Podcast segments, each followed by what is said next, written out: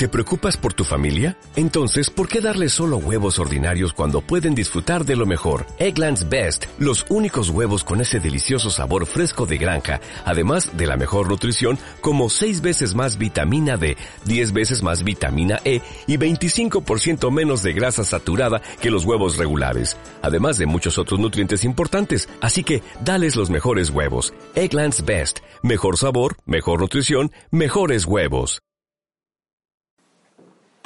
Por la señal de la Santa Cruz de nuestros enemigos, líbranos Señor Dios nuestro, en el nombre del Padre, del Hijo y del Espíritu Santo.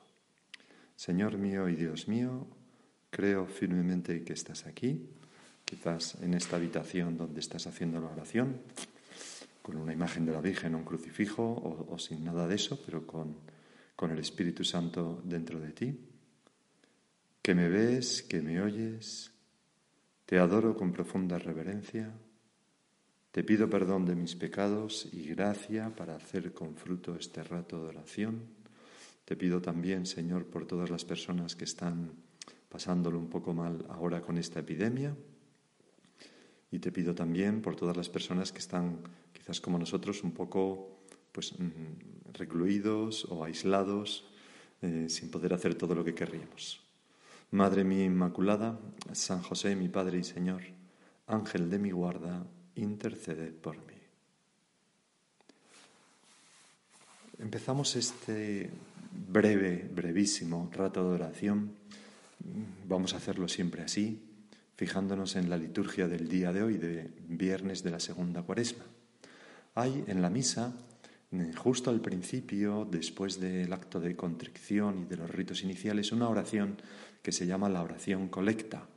Se llama colecta porque recoge, colecta, eh, recoge en latín todas las intenciones de, pues de todos los fieles y, y, de la Iglesia, lo que se pide a Dios que se va a hacer presente sobre el altar precisamente en ese sacrificio de la Santa Misa. Pues esa oración colecta para el día de hoy dice así, concédenos, Dios Todopoderoso, llegar a lo que está por venir con los corazones limpios por el santo esfuerzo purificador de la penitencia, por nuestro Señor Jesucristo. O sea, la repito, concédenos Dios Todopoderoso llegar a lo que está por venir con los corazones limpios por el santo esfuerzo purificador de la penitencia. Yo pensaba, Señor, que que, tiene muchas implicaciones esta oración, ¿no? Pero ahora en nuestras circunstancias, concédenos llegar a lo que está por venir, ¿no? Pues a lo que está por venir dentro de esta epidemia. Pues más contagios, un poco más de, de revuelo, eh, etcétera, quizás pues más aislamiento en nuestras casas, con los corazones limpios. Y pensaba, con los corazones limpios en el sentido de no tener como el corazón totalmente absorbido por el miedo, la intranquilidad, la falta de confianza en Dios. Con los corazones limpios de no tener el corazón totalmente lleno de preocupaciones, chateos continuos, eh, una curiosidad compulsiva de mirar constantemente la última noticia sobre el coronavirus, etcétera, etcétera, que, nos podrían como impedir eh, vivir pacíficamente y aprovechar este tiempo que se nos ha dado pues para hacer tantas cosas, como eh, estudiar, como trabajar desde casa, como convivir más con la familia, como leer algún buen libro, ver una buena película, rezar con más paz, etc. Ya hablaremos quizás en otra ocasión, ¿no? Pero fijaros qué bonito, ¿no? Llegar a lo que está por venir con los corazones limpios. Los corazones están limpios cuando no dejamos entrar muchas cosas, ¿no?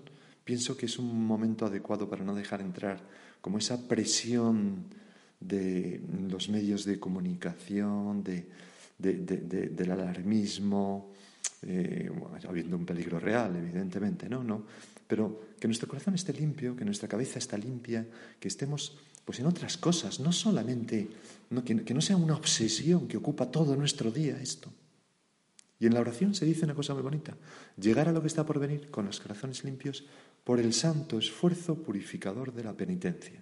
O sea que el camino es el esfuerzo de la penitencia, de la mortificación, de decir que no a las solicitaciones del móvil, de la televisión, de poner otra vez las noticias, de decir, bueno, el santo esfuerzo purificador que nos, nos permite como tener a raya esa presión y que nuestro corazón pues este, sea capaz pues de estar disfrutando de una actividad de descanso, quizás con las personas a las que queremos alrededor, o que nuestro corazón sea capaz, como tantos, mm, pues de, tener un poquito más de paz en casa y leer y, rezar y hacer esas cosas que queríamos hacer, etc.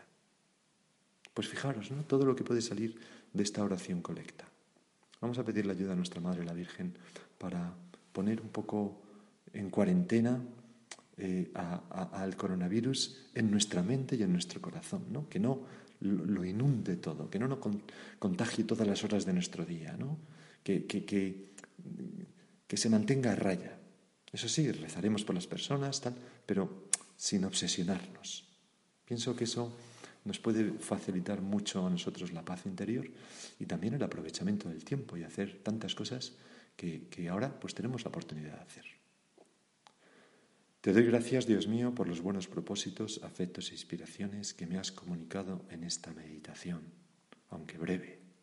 Te pido ayuda para ponerlos por obra.